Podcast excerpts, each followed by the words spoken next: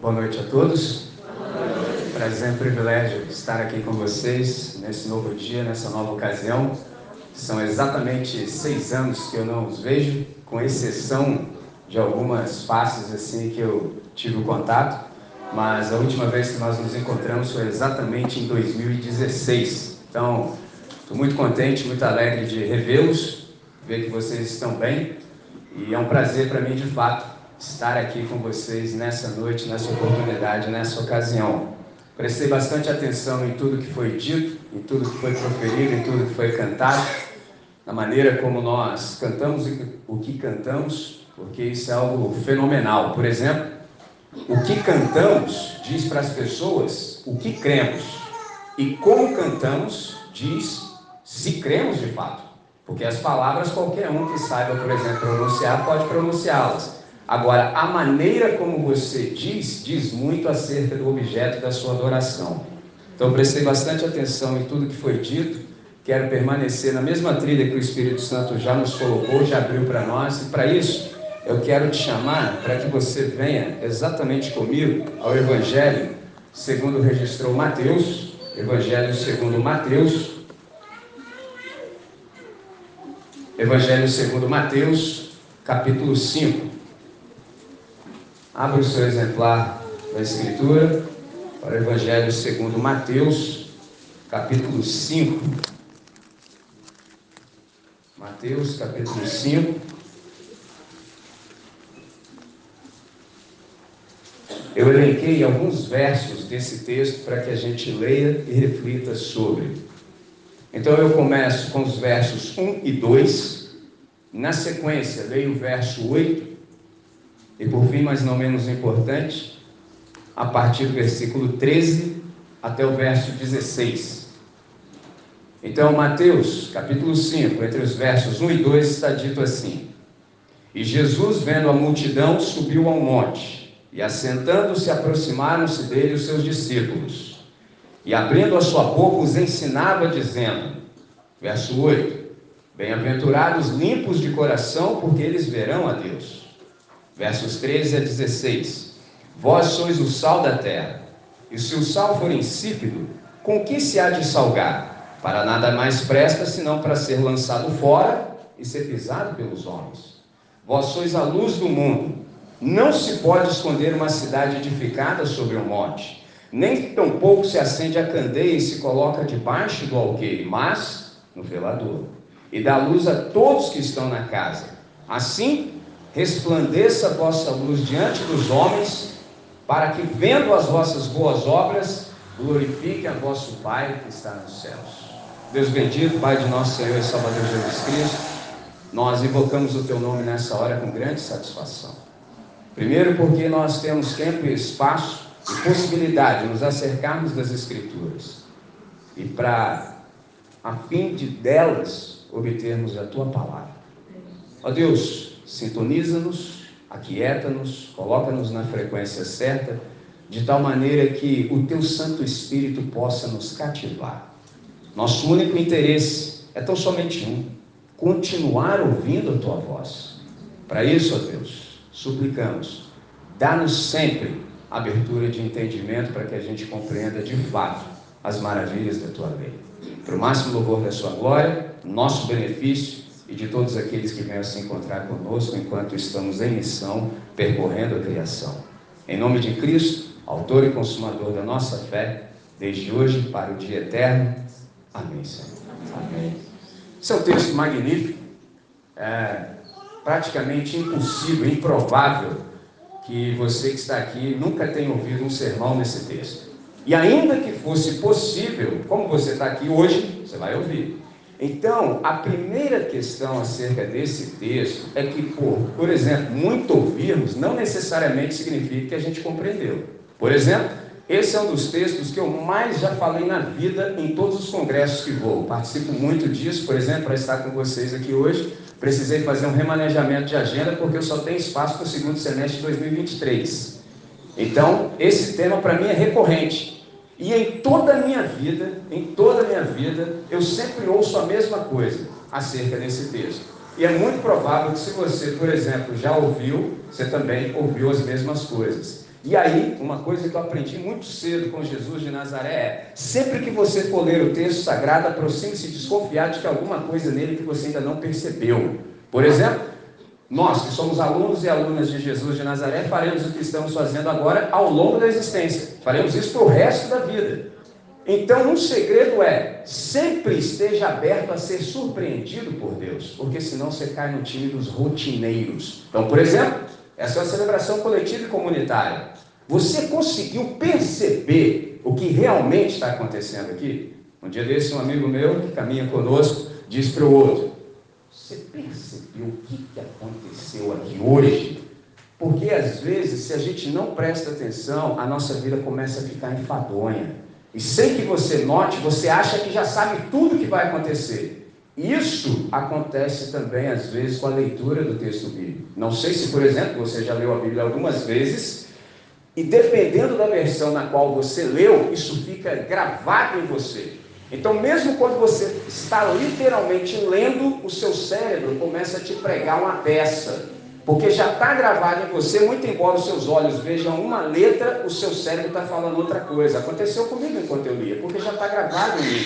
E se a gente não prestar atenção, pode ser que você ache que as coisas são rotineiras, quando na verdade não são. Então, o segredo do texto sagrado é sempre se aproximar desconfiado de que ainda há alguma coisa ali que você não percebeu. Sobretudo quando você está numa reunião coletiva e comunitária como essa. Eu sei que você me pergunta, por que, André? Simples. É porque há coisas de Deus que nós nunca saberemos na nossa individualidade. Há coisas de Deus que você só sabe quando reunido com a comunidade. Por isso que eu insisto, tenho dito isso quantas vezes posso. Esse negócio da gente matar a reunião de Jesus, você não imagina o estrago que isso é. É só, como assim? Primeiro para você, porque você deixa de aprender o que poderia estando junto com os irmãos. Porque há coisas de Deus que você só aprende junto com os irmãos. Mas se isso também é verdade, o contrário também é verdadeiro. Há coisas de Deus que só passam por você e os irmãos serão privados porque você não estava presente à reunião. Captou? Me fiz entender? Então, quando você consegue dimensionar tudo isso, fala, cara, eu não posso perder a reunião de Jesus de Nazaré. Hoje nós temos uma grande oportunidade. Então, eu queria te chamar a atenção para você perceber algumas nuances desse texto. Por exemplo, a primeira coisa que eu posso dizer acerca de Jesus, e sei que é muito pouco, é dizer que ele é inteligente. É pouquíssimo dizer isso, mas grave isso. Jesus é inteligente. Então, Jesus, você sabe, o ensino dele é completamente diferente do nosso. O nosso é sentado, com a hora marcada, o dele não. Jesus está sempre num gerúndio existencial missional. Ele está sempre indo. Por isso que se você prestar atenção em todos os textos, sempre começa com E. E. Por quê? É dinâmico, é em movimento. Então, nesse contexto aqui, Jesus está ensinando ao ar livre, ele sempre faz isso caminhando. Então, vamos nos situar. Por exemplo, você sabe, Jesus ele é um mestre por excelência e ele está ensinando em algum lugar, algum ponto, perto do mar da Galileia, também conhecido como Tiberíades ou de Genezaré. Então, pouco menos de 160 quilômetros ao sul está o Rio Jordão, corria para um outro mar não tão longe dali, esse outro mar, de tão salgado que é, é chamado de Mar Morto. Olha que interessante, Jesus está em algum ponto ali. Então tem uma curiosidade aqui, é que do lado ocidental, de onde Jesus está, vivia uma comunidade monástica chamada do Mar Morto. Observe isso. E eles se dedicavam, por exemplo, a reproduzir e a guardarem alguns manuscritos bíblicos. Por exemplo, na década de 1940 do século passado, foi descoberto nas cavernas de Qumran os manuscritos do Mar Morto, uma grande descoberta arqueológica, por exemplo, um incalculável, uma incalculável reserva entesourada da palavra escrita. Isso é sensacional. Por exemplo, com essa descoberta, percebeu-se que Aqueles pergaminhos, de fato, diziam que a versão que nós temos hoje é confiável, porque não sei se sabem, nós não temos mais os autógrafos. que são os autógrafos? São os textos originais. Nós só temos cópia da cópia da cópia da cópia da cópia da cópia da cópia da cópia. Entendeu? Então sempre nós procuramos qual é a cópia mais fiel, mais fidedigna. Por isso que nós sempre temos essas atualizações das versões, porque a língua é algo dinâmico. Então, algo que foi dito, por exemplo, no passado, que eu não vou nem pronunciar aqui agora, para hoje seria algo absolutamente louco se você proferisse. Não vou dizer, não vou dizer. Mas por isso que a gente faz essas correções. Porque a língua é dinâmica, então a compreensão que nós temos das palavras hoje são completamente diferentes de antes. Um exemplo simples: o nome disso é sequestro semântico. É quando alguém toma uma palavra que na verdade significava outra coisa para dizer outra. A palavra é a mesma, mas o sentido não é mais o mesmo. Então, quando você entra em qualquer conversa, você precisa falar assim: antes de tudo, vamos definir os termos. Porque você pode estar dizendo uma coisa e eu entendendo outra, que na verdade não estou entendendo nada. Então, quando você diz o que diz, o que é que você quer dizer com isso? Aí a pessoa diz, mas não é isso que eu estou dizendo. Pegou a visão? Por isso que dá muito ruído na comunicação, por isso que nós oramos antes de começar. Por uma questão muito simples, eu estou soprando vento de uma maneira que você consegue compreender, estou falando em português, mas não necessariamente significa que eu vá me fazer entender para você. Olha só, por quê? Você está falando em português? Sim, mas entre nós há que haver mediação. Se o Espírito Santo não mediar nossa conversa, não flui. Então, se o Espírito Santo gostar da nossa reunião, perceber que nós estamos com intencionalidade no íntimo do ser, ele vai fazer uma mixagem. Você vai falar, o Espírito Santo vai para a mesa de som? Não, ele vai fazer algo que só ele pode fazer. O que, que ele vai fazer? Ele vai misturar as palavras dele às minhas, de modo que você ouça. Isso é magnífico, eu sei tudo que eu devo dizer, mas eu não faço a menor ideia de como isso vai chegar ao íntimo do seu ser. Isso é que é fenomenal. Por isso a gente ora, para que haja mediação entre nós. Porque não necessariamente pelo fato de eu falar português significa que eu vou me fazer entender. Pegou a ideia? Esse é o ponto. Então, quando a gente olha para isso, a gente se dá conta de que algo é necessário para que a coisa flua. Então, aqui a gente percebeu que esses, essas descobertas de fato foram incríveis e esse povo que vivia nessa comunidade monástica do Mar Morto, eles tinham um nome, eles eram conhecidos por um apelido. O apelido que eles eram conhecidos eram essênios. Mas eles também se auto-intitulavam os filhos da luz. Guarde isso. Os essênios se auto-intitulavam os filhos da luz. Mas essa comunidade tinha um problema. Qual era o problema dos essênios? Entretanto, eles não tomavam nenhuma providência para que a luz brilhasse. Eles se auto-intitulavam os filhos da luz, mas não tomavam providência para que a luz de fato pudesse brilhar. Aí você me pergunta, por que, que era assim? Por que, que eles não tomavam providência? Pois eles viviam reclusos da sociedade, isolados. Com isso em mente, a gente começa a perceber qual é a mente do Senhor, por que, que ele disse o que disse. Você observou aqui que a gente tem duas metáforas. Quais são as metáforas? Sal e luz. E algumas conclusões estavam obviamente presentes na mente de Jesus quando ele as profere. Então, quando o Senhor concluiu as suas palavras, por exemplo, sobre aquilo que nós reconhecemos como bem-aventuranças, que começam exatamente no capítulo 5, ele usa duas figuras, sal e luz. Para quê? Com qual finalidade Jesus lançou mão dessas duas metáforas, dessas duas figuras? Para ele melhor comunicar o sentido do seu ensinamento. Perceba, Jesus é um comunicador extraordinário, porque ele é o professor por excelência. Então ele comunicou conjunto de ensinamentos, agora ele quer aplicar e viabilizar a comunicação. Você pergunta, Chilene, o que é comunicação? Comunicação é tornar comum. Para que isso de fato se efetivasse, ele lançou mão desses dois ah, elementos, dessas duas imagens. Mas nós sabemos que o sal e a luz são duas figuras com muitas diversificações. E talvez por conta disso nós possamos tirar, por exemplo, lições espirituais, as mais variadas e úteis sobre a figura do sal e da luz. E mesmo que, por exemplo, por analogia, essas mesmas lições nos tragam ensinamentos espirituais, não significa dizer que as lições que nós tiramos das figuras sejam as mesmas lições intencionadas por Jesus. Pegou a ideia do que eu estou dizendo? Você pode falar coisas magníficas, mas não necessariamente significa que Jesus estava dizendo o que você está dizendo. Não sei se você já passou pelo desprazer na existência de alguém falar assim: a Bíblia diz. Não, não é a Bíblia diz, é você que está dizendo que a Bíblia diz isso. Isso é uma coisa seríssima. Por quê? Aprendi com um irmão do passado chamado Antônio Vieira dos maiores pregadores, se não o maior que o Brasil já conheceu. Ele disse o seguinte: qualquer palavra tirada da Escritura que não está mais devidamente dentro do seu contexto, deixa de ser palavra de Deus e se torna palavra do diabo. Então, todas as vezes que a gente abre o texto sagrado, a gente precisa fazer isso com grande temor.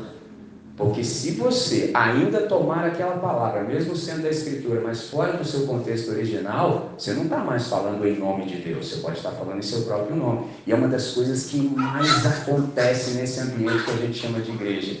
São pessoas abrindo o texto sagrado e dizendo que Deus está dizendo aquilo, quando Deus nunca disse aquilo. E um jeito muito simples de você perceber isso na prática é que nunca vai acontecer o que a pessoa está dizendo que iria acontecer em nome de Deus. Porque Deus só tem compromisso com a sua própria palavra. Pegou a ideia? Isso é sensacional. Quando a gente se dá conta disso, a gente percebe que a gente precisa ter muito cuidado com isso. Por exemplo, quando a gente fala sobre sal, a gente percebe que durante muito tempo ele foi utilizado como elemento químico de preservação, tanto de carnes quanto de peixe. Você sabe que a carne é salgada e desidratada, aqui no Brasil a gente usa esse processo chama isso de carne seca. Isso é muito antigo. Só que aí, quando a gente toma isso, há pelo menos três exemplos que a gente pode dar para perceber como é que isso pode ser assim falacioso se a gente não prestar atenção.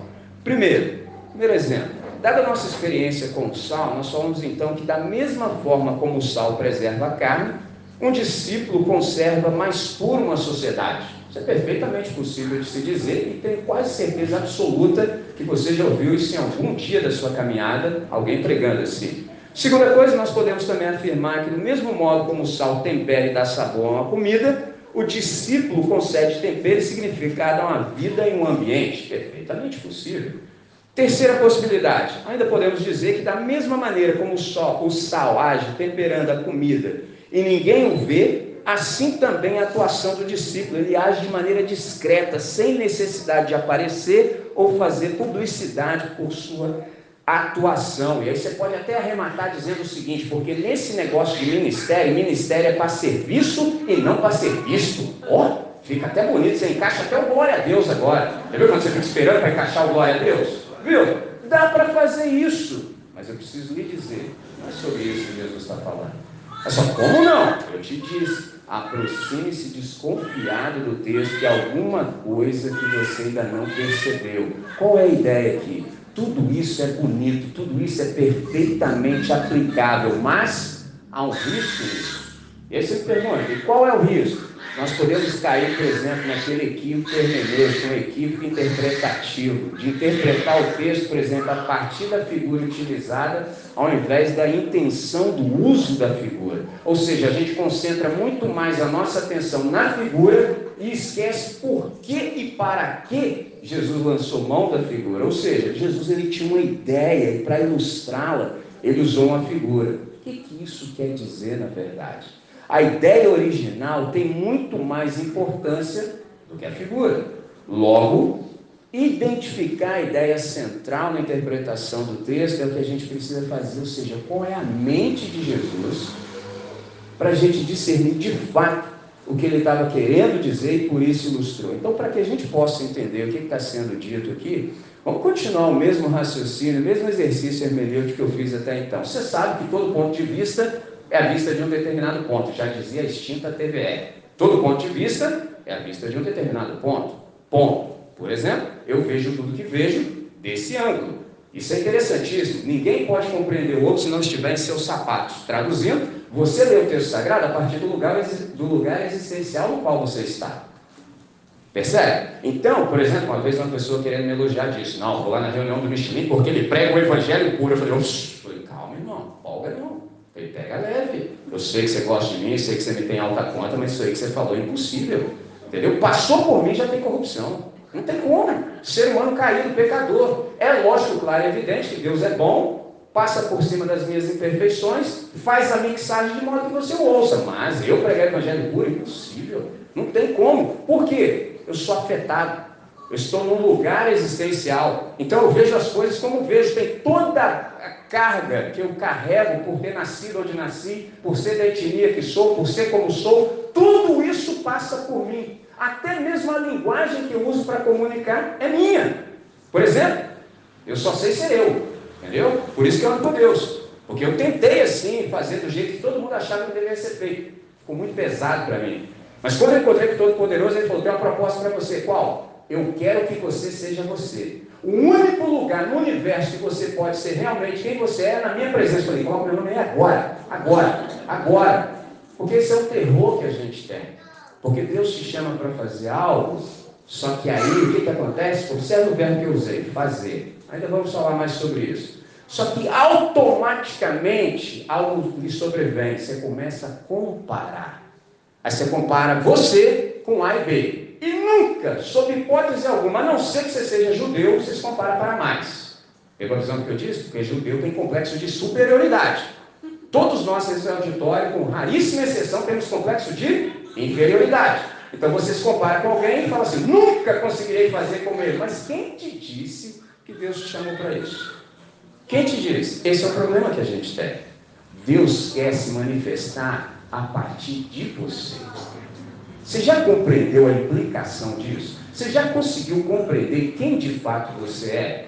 Você já conseguiu compreender que você é um ser humano único, extraordinário, irrepetível, ímpar, sem igual? Nunca houve alguém como você antes, não há agora e tampouco haverá amanhã. Ou você, diante de Deus, se torna tudo quanto você pode ser, ou então o universo terá uma perderá uma grande contribuição que só você poderia dar. Porque Deus quer se manifestar a partir de você. Isso é a multiforme sabedoria de Deus em ação. Então você manifesta Deus nesse tempo como jamais alguém manifestará. Aí o que, que a gente faz? Troca tudo isso para ser uma cópia mal feita de algo ou alguém. É uma insensatez assim que não tem tamanho para mensurar. Esse é o ponto. Quando a gente se dá conta disso, a gente percebe que de fato Todo ponto de vista é a vista de um determinado ponto. Se a gente continua nesse raciocínio e faz uma inversão, olha o que a gente percebe. Por exemplo, eu quando eu tinha oito anos de idade, tive uma crise renal, passei oito dias da minha vida numa cama de hospital, comendo tudo sem sal. Pegou a visão? Desde oito anos de idade eu consigo comer todas as comidas sem sal, porque eu tive que aprender na tora. A comida chegava para todo mundo, era igual. Metia a boca na minha e nossa, mano, o negócio era tenso comer sem sal, difícil. Pegou a visão? Por que, que eu fiz essa ilustração? Para você perceber o óbvio. Sal demais na comida estraga. Não sei assim se você já se encontrou pela existência com um obreiro de Gadara que vai no restaurante, pegou a visão? Obreiro de Gadara. O cara não tem nada melhor para fazer, ele vai lá, pega o. Pegou a visão? Aí o próximo vem. Oh, estragou a comida, porque foi sal demais. Pega essa mesma ideia que sal demais faz mal para a comida, e nós, se somos o sal da terra, então não pode ter muitos de nós no mundo, porque senão vai estragar o mundo. E André, é mesmo, né? Viu? Um raciocínio simples que qualquer criança pode fazer estraga todo o nosso sermão. Isso aí, caramba, então Jesus não está falando disso. Porque senão nada disso se sustenta. Toda vez que a gente fala algo, a gente está fazendo uma tese, a gente está erigindo uma tese. Depois a gente precisa fazer com que ela fique sobre os pés. Esse é o ponto. Já caiu. Porque muito sal faz mal, assim como muita água mata a planta. Então muita luz também te cega. Você viu quando você acordou, por exemplo, hoje pela manhã? Sol não estava aí a pleno, pino. Não. Começou assim com uma luz fraca até que no ápice do dia, meio-dia, estava na sua intensidade total. Mas você não acordou, estava meio-dia queimando a sua cara. De igual modo é a nossa caminhada com o Senhor. Não começa estalando. Não, é só uma frestinha, um feixe de luz. E aquilo vai ganhando cada vez mais intensidade, cada vez mais, até que num determinado dia ela brilha com maior poder. Mas cada dia vai crescendo. Então, quando a gente olha para isso, a gente percebe que de fato Jesus não está falando sobre sal, não está falando sobre luz, ele está falando de outra coisa. E a gente fala assim: como é que a gente percebe isso? Exatamente observando o contexto. Então a gente precisa recorrer a uma outra pergunta: do que, que Jesus vinha falando anteriormente? Por isso que eu comecei a partir do versículo 1 e 2. Se você notar bem, Jesus vem falando de novos paradigmas e princípios capazes de darem, por exemplo, sentido à vida de tal maneira que ela se torne realmente picante e significativa, porque sem esses valores a vida perde a razão de ser, ela deixa de ser interessante e tampouco desafiadora. Por isso, para nada mais presta. É isso que ele está dizendo. Se vocês não viverem de acordo com o meu novo parâmetro, com o meu novo modelo, com o meu novo paradigma, aí a vida de vocês vai ficar dessa maneira, vai ficar insossa. E digo mais, Quando fica insosso, aí já não tem mais utilidade para nada, exceto para lançado fora, ser pisado pelos homens. Vamos apertar a tecla SAP traduzir. Você sabe que naquele tempo da Palestina do século I não havia pavimentação. Por exemplo, quando eu vinha para cá, conversava com o irmão João disse: Poxa, como está bonito, você olha o tapete pinheiral lindo. Já vim para cá a pé andar de skate. O negócio era tenso, irmão. Andava de skate na pracinha, vim lá de volta redonda, para andar na pracinha no chapisco. Asfalto inexistente. Agora o negócio é bom tapete. Então, agora, hein? agora você imagina a Palestina do século I. Não havia pavimentação. O que, que Jesus está dizendo? Quando algo perde utilidade, como um sal que é insípido, aí ele se torna pavimento de rua. Não serve absolutamente para nada. De igual modo, será a vida de vocês se não prestarem atenção nos novos paradigmas que eu estou estabelecendo. Isso aqui é sensacional. Por quê? Olha para quem é a audiência de Jesus. Jesus está falando com os discípulos. E você sabe que Israel tem um negócio chamado Lei de Moisés. Aí Jesus tem a coragem de dizer o seguinte: ouviste o que foi dito pelos antigos.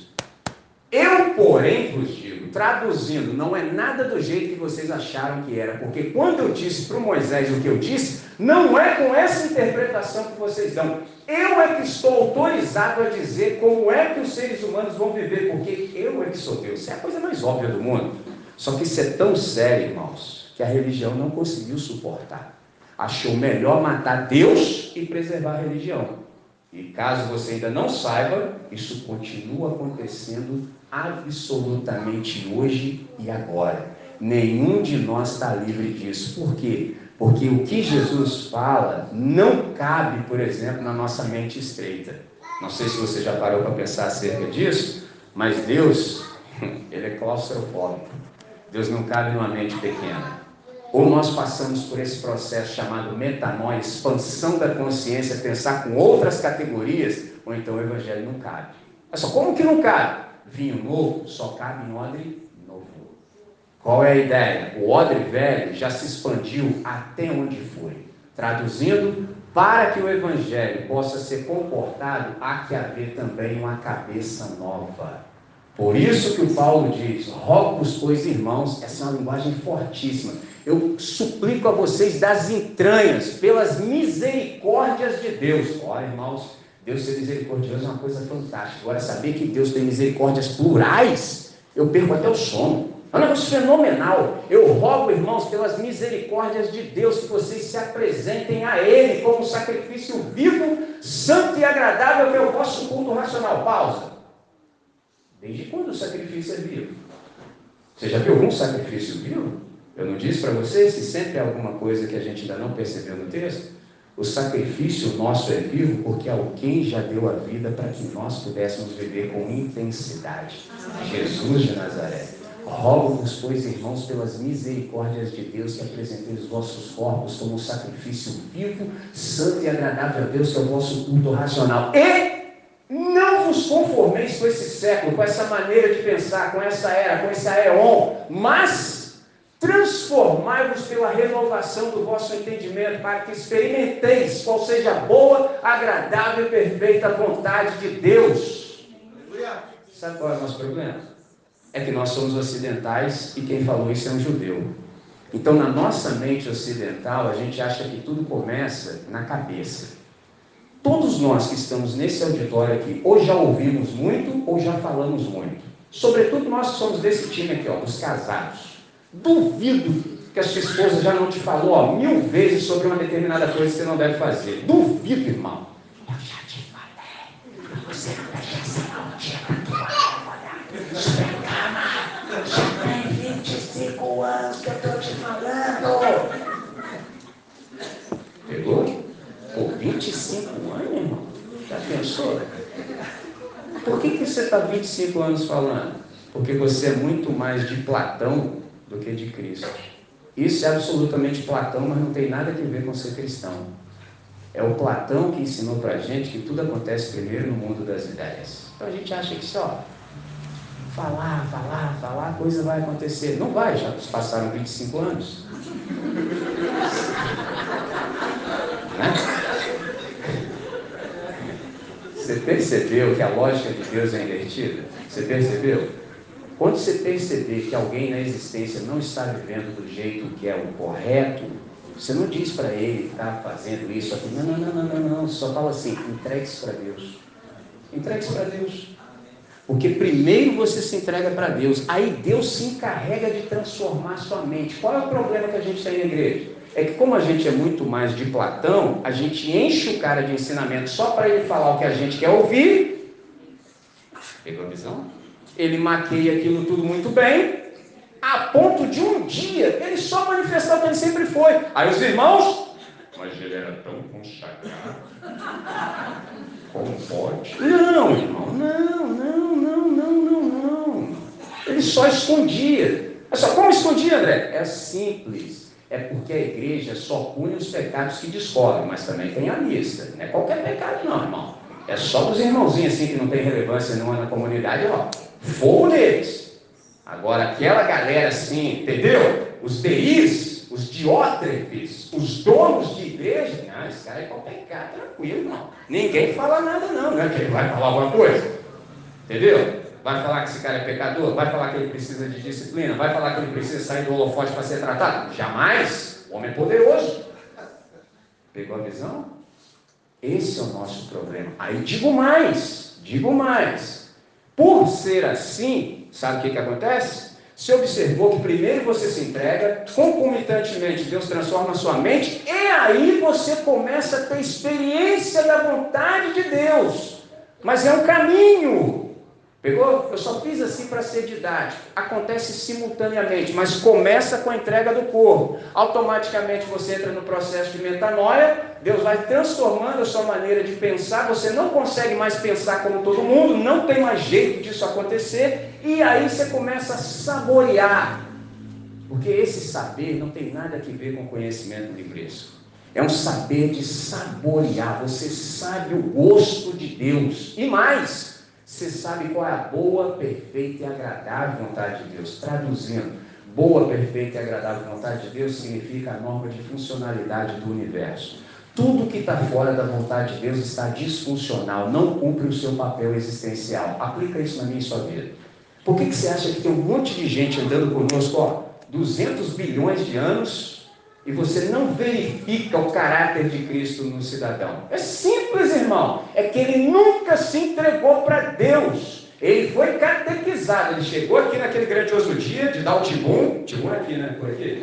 Então, o que, que faz nesse dia? Você vem com as perguntas elencadas. Eu não sei se vocês já perceberam, mas nesse dia parece que o microfone dá choque, irmão. Você tem uma fila aqui, peão que pega o microfone primeiro já fala assim: Quer Jesus, meu microfone não fica na mão de ninguém. Você pegou a visão? Aí nós nos satisfazemos. Por quê? Porque ele respondeu o que a gente queria ouvir.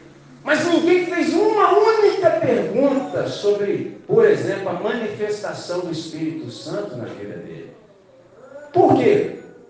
Nós só podemos admitir as águas batismais aqueles que já foram batizados por Jesus com o Espírito Santo. Um menino que me botou nessa furada de ser co-pastor falou assim: Michelin, quem você batizaria? Aí eu entendi a pergunta, aproveitei a oportunidade de ensinar, falei assim: eu só posso batizar, até porque na nossa maneira de ser, a gente convencionou que só os pastores batizam, como não sou, não vou batizar ninguém. Mas se eu fosse, se eu fosse, eu só batizaria os batizados. Aí meu amigo falou assim: que isso, enlouqueceu de vez? Eu já desconfio, mas agora me explica. Eu claro, é que você confundiu o batismo com água, que é o de João, com o de Jesus. Esse com água era do João, agora o de Jesus é com o Espírito Santo. Então eu, como co-pastor, fico observando o que o pastor está fazendo com as pessoas. Eu sou co-pastor, não sou pastor. Pastor é Jesus. Se eu perceber que Jesus batizou a pessoa com o Espírito Santo, ele está manifestando o fruto do Espírito, aí ele pode ser admitido. Já não, há mais, já não é mais uma questão de responder o que a congregação quer ouvir. Não! É uma questão de perceber os sinais do inferno saindo da vida dessa pessoa. E isso leva tempo.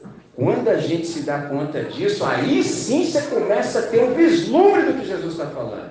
Eu estou chamando vocês para viverem do meu jeito. E o meu jeito tem um nome, chama Reino de Deus. Aí você pergunta, André, o que é o reino de Deus? Reino de Deus é a nova realidade em que tudo o que acontece é aquilo que de fato Deus quer.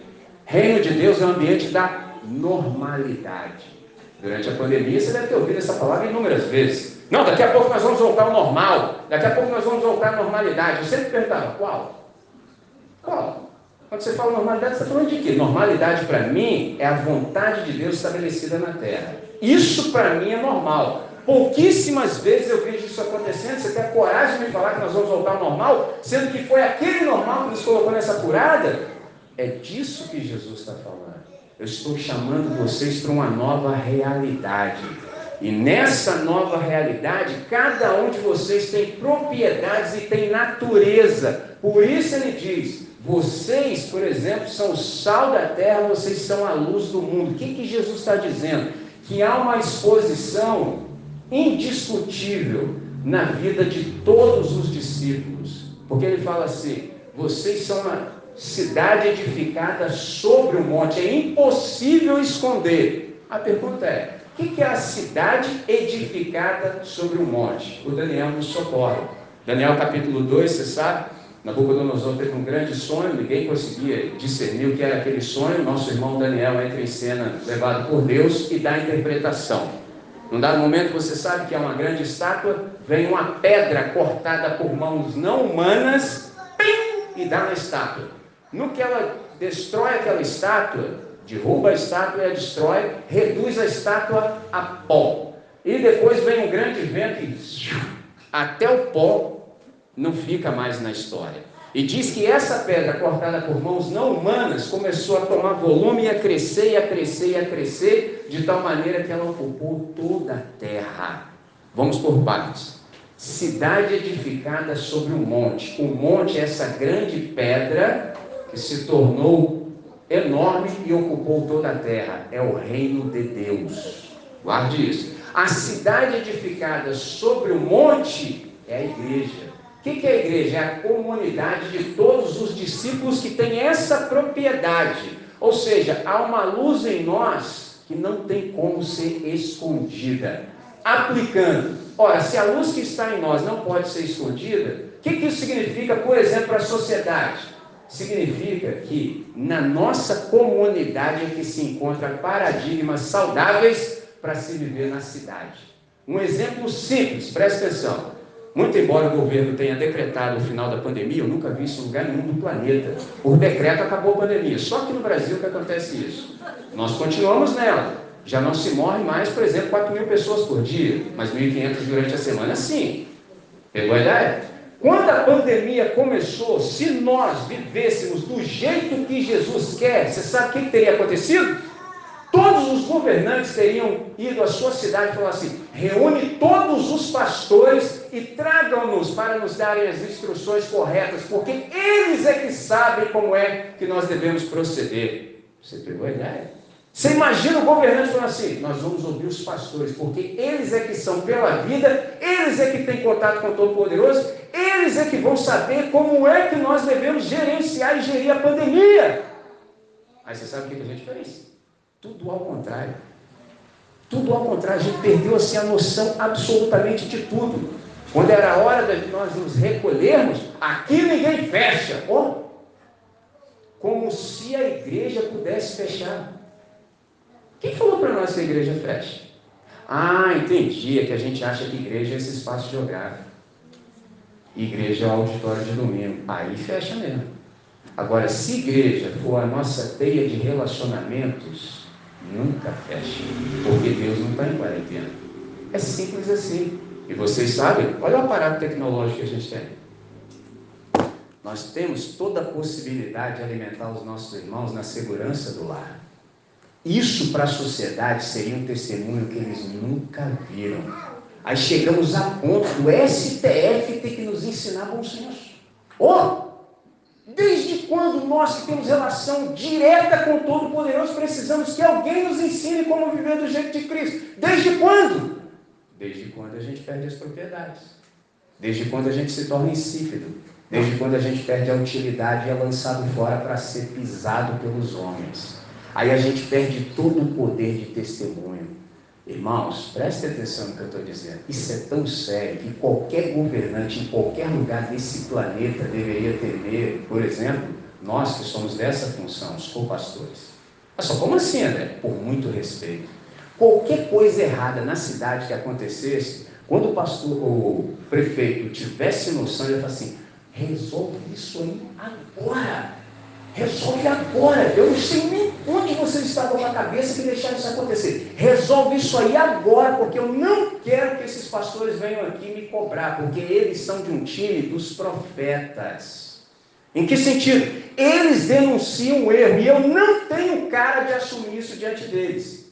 Eu sei que à medida que eu falo isso, você pensa assim, ih, André, mas a gente está muito longe disso. Eu sei, irmãos, eu sei. Você acha que a gente foi reunido nessa noite aqui para quê? Não pode ser para mais um congresso. Não pode ser assim para a nossa cabeça ficar maior do que já está. Não pode. É para Deus nos dar aquela chacoalhada, entendeu? Eu tive a oportunidade de morar durante um mês da minha vida com alguns árabes, lá no Egito.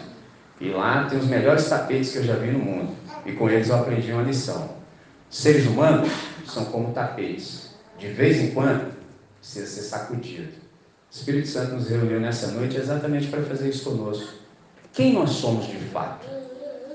Se nós somos discípulos de Jesus de Nazaré, nós de fato somos luz, nós de fato somos sal, mas se guardarmos as nossas propriedades, porque Jesus está dizendo isso aqui não para todo mundo. Observe o texto. Vendo Jesus as multidões, subiu ao monte, como se assentassem, chegaram perto dele, se acercaram dele os seus discípulos. E ele, abrindo a sua boca, passou a ensiná-los, dizendo: A gente já começa errado, porque quem nessa noite, quando eu abri o texto, não pensou assim: Michelin vai pregar no Sermão do Monte? Quantos de vocês pensaram? Não precisa nem responder para mim. E eu sei por que você pensou isso. Não foi porque Deus te ensinou. Só como não? E por que eu repito isso? É porque você repete. Porque quando a gente não se dá reflexão, só sobra para nós a repetição. Você repete isso porque está escrito aí em cima, Sermão do Monte. E aí, o texto, de fato, é inspirado. Esse cabeçalho, não. Isso aqui não é um sermão. Isso aqui é um ensino. Está escrito que é ensino, mas a gente vai repetindo, repetindo, repetindo.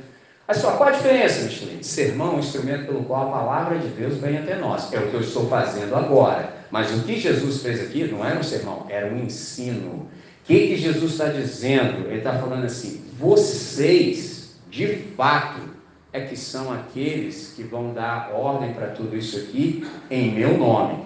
E eu não sei se você conseguiu mensurar o horizonte da atuação da igreja. Porque quando Jesus disse o que disse, observe, de um lado tem a comunidade de Qumran, que, que eles se auto-intitulam? Os filhos da luz. Do outro lado, o que, que tem? O mar morto. Dada a alta densidade de sal, nada sobrevive ali. Lembra que eu disse que Jesus é inteligente? Ele está com essas duas figuras em mente e conversando com os alunos dele.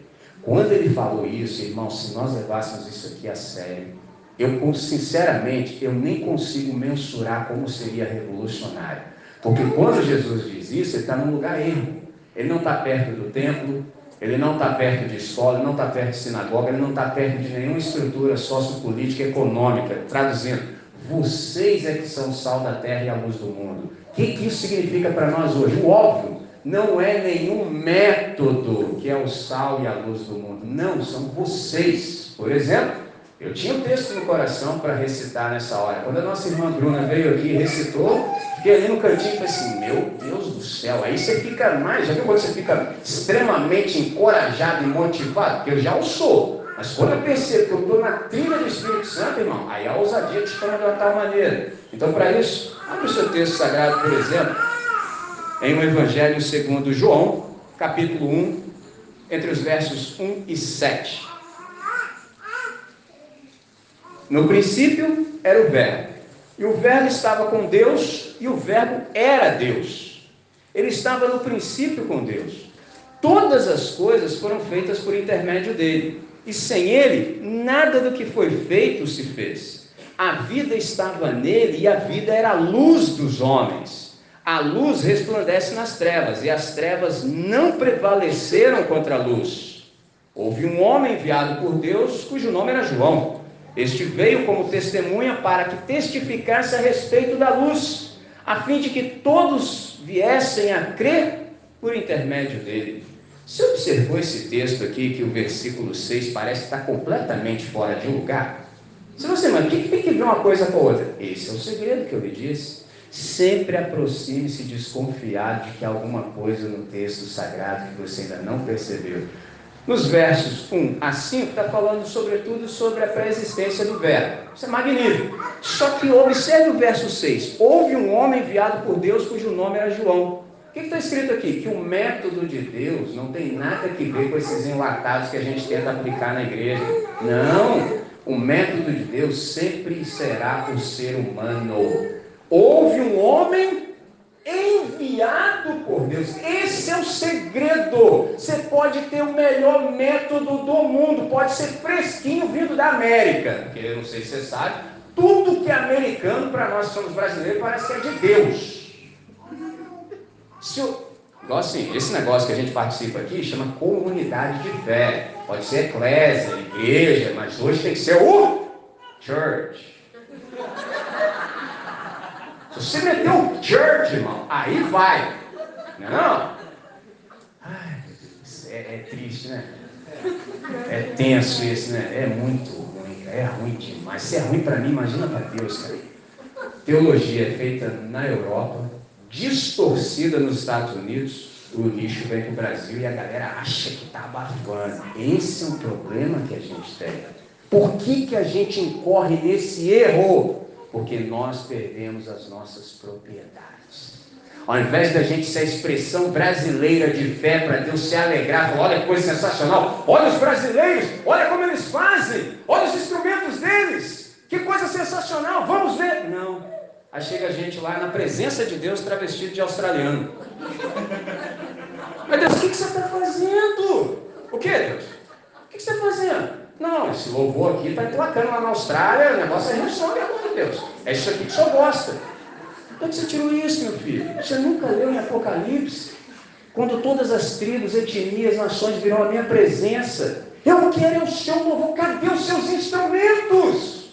Cadê? Ué, cadê? O missionário chegou aqui e demonizou tudo, o que sobrou para nós é isso aí. Nem língua a gente tem, irmãos. Nem língua. Nem língua a gente tem. A gente não canta nem a música no nosso tom. Pegou a visão que eu estou falando? Nem música a gente canta. Está tudo errado, irmão. Aí isso faz com que a gente perca a propriedade. Aí não serve mais para nada. Aí só resta ser lançado fora, pisoteado pelos homens. Sabe o que isso significa? Que a galera vai passar o carro em você. Pegou? Aí tem gente que ainda sai com essa. Diabo está furioso. Se tem uma coisa que o adversário gosta, é de levar crédito por algo que ele não fez. Você quer destruir com o adversário? Nem o mencione. Fala assim: fui eu que fiz essa porcaria aí. E fiz porque eu quis. Aí acabou. Porque quando você fala isso, você abre um espaço assim para Deus ministrar no seu coração. Agora fica, por exemplo, demonizando todas as coisas, jogando na conta dele. Aí nunca você resolve seus próprios problemas de caráter, sobretudo. E aí você se torna insípido. E se tornando insípido, ninguém te dá moral nenhuma, ninguém vai parar para te ouvir. Quando na verdade deveria ser o contrário. Deveria ter fila para saber o que você pensa sobre determinado assunto de hoje. Porque é na igreja que a comunidade encontra paradigmas. Nós precisamos estar atentos em Deus para sermos a resposta de Deus para hoje. Temos que responder as perguntas de hoje. Isso é muito difícil, irmãos. E já vou logo adiantando. Suponhamos que Deus está fazendo a mensagem, tem um ousado aqui no auditório e fala assim: Eu quero. Já vou te avisar, irmão. Esteja pronto para receber o label, o rótulo de herege. Quem ousar hoje dar as respostas para hoje será taxado por todos os outros insípidos que não servem mais para nada de herege. Pegou a visão? Eles se mancomunam Olha que interessante. Para falar que eles têm a sã doutrina e que você é o herege. É um negócio sensacional, irmão. Viu coisa linda? Só que aí a sociedade continua sem saber como viver. Quando na verdade era só passar um dia conosco e pelo menos ele teria um vislumbre. Aqueles caras lá que andam com Jesus de Nazaré, de fato eles sabem das coisas, porque eles vivem na luz e mais, a luz também está neles, porque diz assim: brilha assim também a vossa luz diante da humanidade, para que, vendo as vossas boas obras, glorifiquem a vosso Pai que está no céu. Isso aqui, irmãos, é de um capital espiritual incrível. Assim também brilhe a vossa luz. É muito comum, por exemplo, eu participar de ambientes como esse, e ao final as pessoas de mais idade, assim, que podem ser minha mãe, às vezes minha avó, falam assim: Nossa, menino, porque para elas eu sou um menino, muito embora minha barba já seja policromática, mas eu ainda sou um menino. Menino, Deus te abençoe, você é um menino iluminado. Aí assim, se há espaço, vejo que não vai constranger humanamente falando, chamo de canto e falo assim, irmãzinha, sabe o que acontece? Assim, não é que eu sou iluminado, não. É melhor. Porque iluminado é algo, alguém cuja luz está sobre. No meu caso, como eu sou discípulo de Jesus, não é que a luz está sobre mim, a luz está dentro de mim. Assim também brilhe a vossa luz. Onde? Diante dos homens. Bem diferente dos essênios, porque assim, tem uma galera de igreja que os caras ficam com medo assim, desse negócio de mundo. Não sei se você já ouviu assim, uns anúncios para adolescentes. Ó, oh, traga os seus filhos para cá, porque o mundo aí fora está muito complicado. O mundo aí fora? Mas, irmão, por que você não traz toda a sua mudança e vamos morar para sempre aqui então? Já que o mundo é lá fora, vamos trazer toda a mobília para cá. Eu sei que tem umas irmãs que estão assim, nossa. Sabe por quê? Porque aqui o esposo dessa irmã, entendeu? Às vezes aqueles caras assim que praticam fight em casa, entendeu? Boxe, entendeu? Aí aqui o cara, ó Deus! A galera de chupa-dente, então. Aí a irmã está pedindo. Vou explicar. A legenda está aqui embaixo. Chupa-dente é que a galera que na hora do louvor está assim. Então, aqui essa pessoa é assim. Porque na mente dela, ela acredita que há essa dicotomia entre o sagrado e o profano. Aqui está tudo certo, mas lá fora é o mundo. Ah, se fosse assim, irmãos. Mundo é uma maneira de pensar absolutamente em contraposição a tudo que Deus quer. Pode estar em qualquer um de nós aqui, até mesmo em mim. Por isso que eu oro sempre, Deus, não me deixe falar aquilo que não vem de ti. É simples assim, profundo e com essas implicações. Quando a gente se dá conta disso, a gente percebe que não dá para a gente se esconder numa comunidade monástica. Não, não, não, nós vamos ficar aqui. Porque se nós fizermos isso, aí a gente está sendo anticristo. Porque Jesus orou: não peço que os tires do mundo. Graças a Deus que é uma conjunção adversativa após a vírgula, mas os guardes do maligno. Então, traduzindo, nós vamos ficar por aqui mesmo. No entanto, a ação do maligno agora não tem mais poder sobre nós, porque nós somos de outro time. Olha que negócio sensacional, irmãos, mas tem mais. Calma, calma, isso aqui ainda estou indo ainda, ainda tem mais um pouquinho. Presta atenção. Assim também brilha a vossa luz diante dos homens, para que, vendo as vossas boas obras, glorifique a vosso Pai que está nos céus. Pausa. É bem provável que alguns de nós pensem assim: poxa, essa altura da minha vida, esse tempo do ano, eu nunca ganhei ninguém para Jesus. Já sentiu essa tristeza no coração? Então vou te libertar em nome de Jesus. Que bom, irmão, que você nunca ganhou ninguém para Jesus, imagina. Entendeu? Só como assim? Porque isso não é seu departamento. Isso não é seu departamento, isso é departamento do Espírito Santo. É o Espírito Santo que convence o mundo do pecado, do juízo e da justiça. É o Espírito Santo. O seu negócio é esse que está aqui. Assim também brilha a vossa luz diante da humanidade, para que vendo as vossas boas obras. Sabe o que é isso aqui? Isso aqui é Efésios capítulo 2, entre os versos 8, 9 e 10. Lá no versículo 10, que a igreja ainda não conseguiu chegar lá, porque a gente ainda está discutindo assim, negócio lá de salvação, entendeu? Se Deus tem mesmo os caras dele ou não, se a gente que escolhe Deus, ainda estamos nisso aí até hoje. Só tem 400 anos que a gente está brincando disso. Mas eu espero que um dia a gente chegue no verso 10, que diz que nós somos recriados em Cristo Jesus. Somos feitura sua, recriados em Cristo Jesus para as boas obras, as quais Deus preparou de antemão para que andássemos nelas. O que está escrito aqui? Que antes de Deus fundar esse universo, Ele já preparou aquilo que nós viveríamos quando nós nos rendêssemos a Ele e tivéssemos a nossa mente transformada. Então, boas obras é um novo ambiente que todo aquele que recebeu a Jesus de Nazaré por fé vive.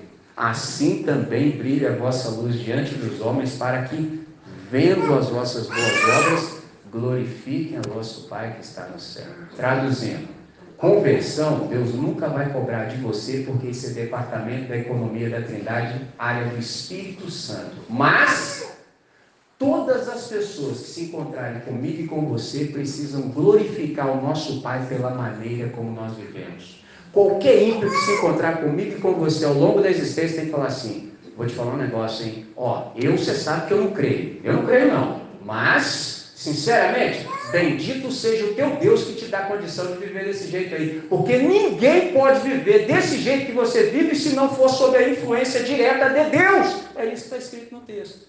Percebe? Quando nós vivemos a partir do novo paradigma de Jesus de Nazaré, as pessoas dizem isso a nosso respeito. Vou traduzir mais ainda: você se torna um ente graças a Deus. Só Michelin, o que é um ente graças a Deus? Você pisou em qualquer tipo de ambiente, a galera fala: graças a Deus que você chegou, agora vai. Ó, pegou a visão? você se torna uma pessoa absolutamente atraente. Você entra por ali, todo mundo fica feliz, brilho no olho. Que bom! Porque nessa conexão que só você tem com o Todo-Poderoso, certamente nós obteremos luz e resolveremos tudo o que há para ser resolvido. Mas quando você se torna insípido, aí o contrário também é verdadeiro. Você chega por ali, ó, todo mundo vai. Ninguém quer ficar em sua presença, porque você é insípido. E aí, no máximo que te resta é ser um moralista de plantão. Já viu quando você é insuportável?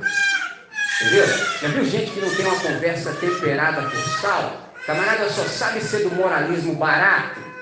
Esse é um problema que a gente tem. Só é moralista barato quem nunca, jamais teve experiência com Cristo Jesus, ou se teve, perdeu de fato o sabor e se tornou insípido, e aí só lhe resta, por exemplo, a hipocrisia. Esse é o problema. Nessa noite, qual é a mensagem do Evangelho para todos nós? Que a gente de fato perceba quem nós somos em Cristo Jesus, que a gente cuide dia após dia para que a gente não se torne insípido, para que a gente não perca utilidade. Eu sei que você está perguntando assim, Tim, fala um pouco mais aí. E o que é ser útil? Primeiro eu vou te dizer o que não é. Ser útil não é fazer tudo o que todo mundo acha que deve ser feito.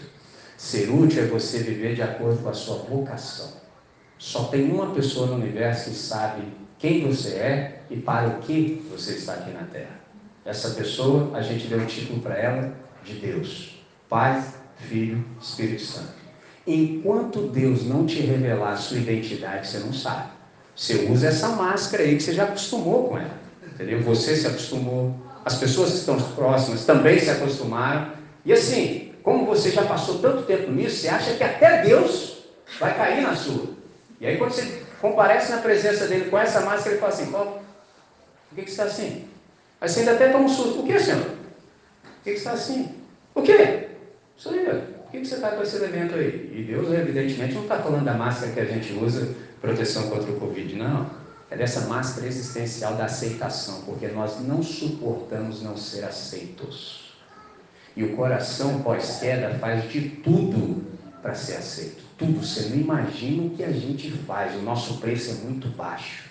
A gente aguenta só um pouquinho, mas quando a cifra chega onde a gente quer, a gente muda de opinião na hora. Na hora. Nem que a gente tenha que se trair. A gente faz isso com muita facilidade. Aí quando a gente comparece na presença da Trindade, ele fala assim: Você quer permanecer aqui? Se quiser, não precisa mais de máscara.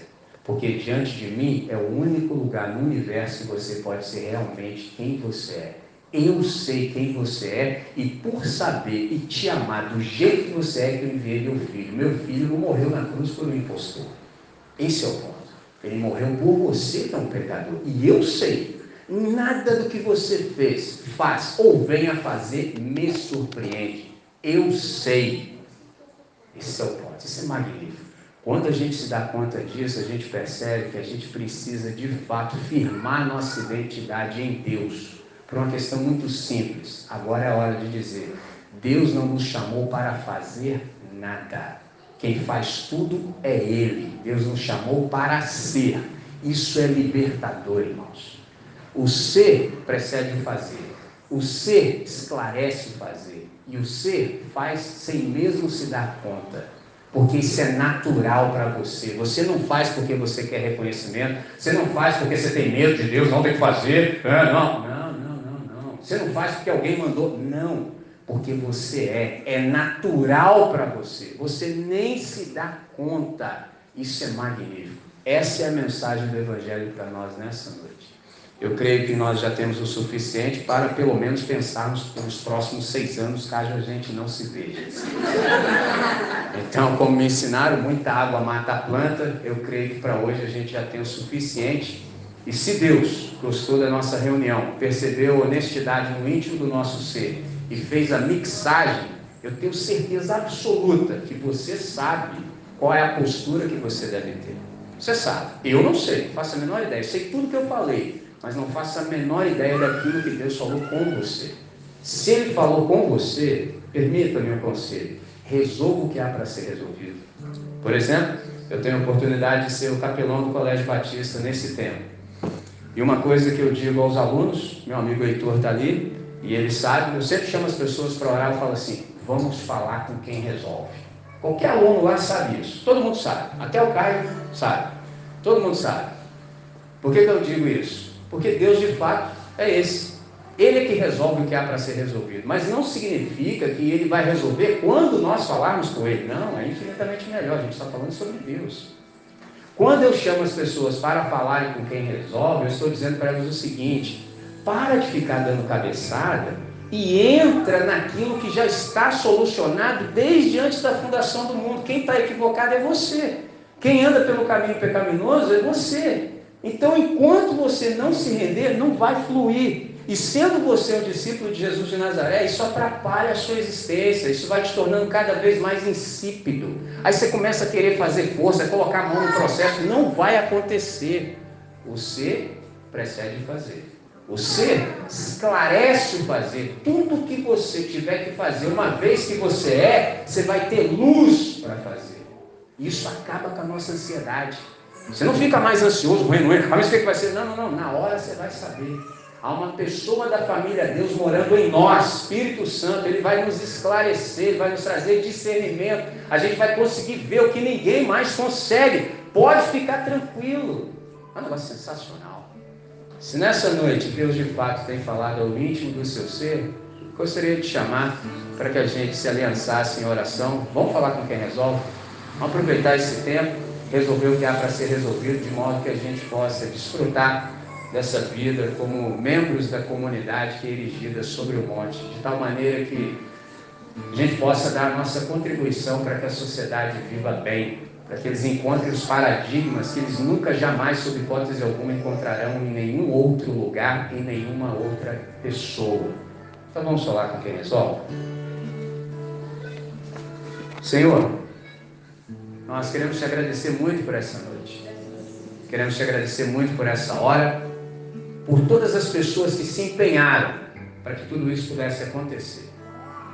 Obrigado pelo desprendimento, Obrigado pelo esforço coletivo e comunitário de todas as pessoas que deram a vida para que nós pudéssemos hoje ter, por exemplo, a tua palavra escrita em nossas mãos. Ó Deus, nós queremos fazer valer a pena, Pai. Quantos irmãos nossos não deixaram toda a sua comodidade e fizeram o que deveria ser feito porque eram quem de fato eram? Deus, nós queremos honrar o legado dos nossos irmãos. E para isso, a primeira coisa que nós suplicamos é consciência plena de identidade. Pai, revela para nós quem de fato somos em Ti. Revela para nós que nós somos membros dessa comunidade edificada sobre o monte.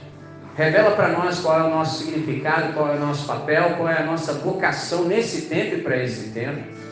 De tal maneira que não haja nenhum desperdício na nossa vida. Pelo contrário, Deus que todos os nossos dias sejam dias produtivos. Que todas as pessoas que venham se encontrar conosco possam de fato experimentar o brilho intenso da tua luz em nós. De tal maneira que isso gere nelas perguntas, Pai. que elas possam perguntar como é que nós vivemos, como vivemos no meio de toda essa loucura. Ó Deus, que nós sejamos esses seres atraentes, que nenhum de nós, sob hipótese alguma, seja um ser repelente, pelo contrário.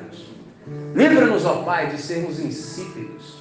Livra-nos, ó Deus, de cairmos na moralidade vazia, barata e oportunista. Pelo contrário, Deus. Encha-nos de tal maneira da tua palavra que de nós possa jorrar virtude, Deus. Que todas as pessoas que venham se encontrar conosco nesse gerúndio existencial missional, enquanto percorremos a criação, possam ter um encontro genuíno contigo. Que cada um desses se encontrem conosco e vejam as nossas boas obras, que tenham palavras de glória para o teu santo nome, porque o Senhor é digno.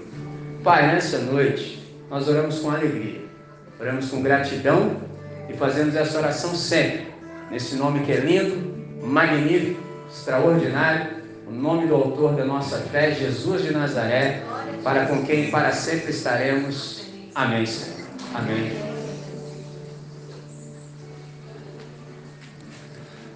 Quero agradecer, pastor, agradecer pela palavra que nós recebemos essa noite.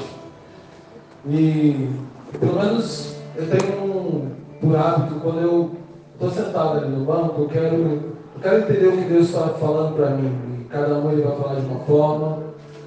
E, e como isso vai bater em cada um de nós. E cada um recebeu de um jeito. Talvez você tenha sorrido, mas quando eu estava ali, dois sentimentos vieram no meu coração. E eram sentimentos é, paradoxais. Por quê? Porque veio ao meu coração uma alegria. Mas ao meu coração também veio um desejo de chorar. E eu não sei você, mas talvez nessa noite, em alguns momentos, o pastor falava e ele estava falando, e eu fiquei muito com aquela, aquela metáfora do tapete quando o tapete está sendo sacudido. Quando o tapete está sendo sacudido, eu, eu, imagino que se fosse um movimento desse com a gente, não seria um momento de sorrir, mas um momento de chorar, porque a gente está orando para dentro da gente mesmo. E às vezes a gente olha para dentro do outro. A gente, a gente transfere. A gente só consegue rir quando a gente transfere para o outro. Porque esse Jesus que foi apresentado aqui, esse Jesus de Nazaré, é aquele mesmo Jesus que disse que a gente é bem-aventurado quando chora, quando enxerga essa extensão do pecado. Talvez, eu fiquei pensando assim, talvez seja o momento da gente ter vindo aqui chorado e falado assim, Senhor, tem muita coisa que eu estou errado. Senhor, eu estou aqui nessa noite porque eu estou colocando a minha máscara para quebrar essa máscara. Mas quando a gente sorri talvez a gente não tenha deixado a palavra entrar no fundo da nossa alma e gerar um incômodo que ela vai gerar. Deixar ela sacudir o que ela precisa sacudir. Para tirar sujeiras que precisam ser retiradas. Tirar as impurezas que precisam ser retiradas. E eu queria nessa noite, mais uma vez, orar porque é, lembra que eu falei que o sentimento era paradoxal, não era só choro, também era alegria. Porque mesmo com todas essas coisas, a Bíblia diz que onde existe o pecado, superabundou a graça. Ou seja, mesmo essa, essa, essa quantidade de coisas, mesmo assim a graça de Deus, a misericórdia, e aí eu fui me alegrando porque eu ouvi a graça, aí eu me alegrava, glória a Deus. Aí eu ouvia misericórdia e eu, glória a Deus. E aí eu ouvia que o Senhor nos chamou para ser luz, embora a gente seja mais trevas. Glória a Deus por isso, porque Ele olha para a gente e Ele capacita a gente a ser aquilo que a gente não pode ser. E eu glorifico a Deus por conta disso. Então, eu não sei você, mas nessa noite eu queria orar pedindo a Deus perdão. Perdão, sim, Senhor. Perdão pelas vezes que eu sou o que eu não deveria ser. Perdão pelas vezes que eu falo aquilo que eu não deveria falar. Que eu vivo com uma identidade que não é a minha. E que eu esqueço quem eu sou. Então, assim, eu queria talvez a gente, em alguns congressos, a gente sai, opa, glória a Deus, vamos tirar foto, e aí não vale, a gente perde o congresso. Porque o congresso é uma oportunidade, nós trouxemos dois pastores, nós oramos, nós pedimos, e Deus fala. E às vezes a gente deixa escapar o que Deus falou, e porque a gente está preocupado com o que vai servir na cantina. E aí a gente perde. Aí passam 25 anos, pastor. 25 anos. Deus está falando há 25 anos. Para alguns, a 40, a 30, e não muda. A toalha continua sendo colocada sobre a cama. Eu entendi essa metáfora literalmente como um, um confrontamento para minha alma. Eu acho que é isso que a gente precisa como igreja. Quando a gente está aqui, a gente adora, mas essa palavra tem que confrontar a nossa alma. Ela tem que confrontar nosso caráter. Porque se isso não acontecer, a gente perde. E a minha oração, enquanto tudo isso vai acontecendo, eu falo, Senhor, que isso não seja um, mais um congresso, mas que isso seja uma virada para cada um de nós. Que esse seja um momento de aprendizado, de profundidade, de crescimento, não só para você que está aqui, mas para você que está na sua casa, né? rever alguns valores, enxergar algumas coisas que precisam enxergar. E eu quero, eu quero repetir, eu quero usar as palavras de Paulo quando ele diz: rogo-vos, Senhor. Eu rogo por aquilo que existe mais precioso, a sua misericórdia. Eu rogo por aquilo que, que fez com que o seu filho descesse do céu. Eu rogo por aquilo que fez com que ele se esvaziasse da sua glória e vivesse entre nós. Eu rogo, Senhor, pela compaixão, pela misericórdia. Eu rogo, Senhor, pela misericórdia que move o amor. Eu rogo, ó Deus, que o Senhor, por meio do teu Espírito, que ele venha tocar em cada um de nós e nós possamos entender que essa palavra foi para cada um de nós. E talvez as lágrimas tenham que vir antes do sorriso. Talvez o lamento, e você precisa lembrar que nesse sermão do monte existe uma palavra de choro, de lamento, de tristeza por conta do pecado. Quando eu vejo o pecado em mim, eu preciso chorar por causa desse pecado. Para que depois a gente possa entender o papel de discípulo. Senhor, eu rogo, em nome de Jesus Cristo, que o Senhor esteja falando aos nossos corações. Que essa palavra venha a sacudir a nossa alma. Venha a inundar a nossa mente. Venha a produzir a metanoia que a tua palavra ensina. Para que finalmente nós possamos ostentar verdadeiramente o título de discípulos de Jesus Cristo.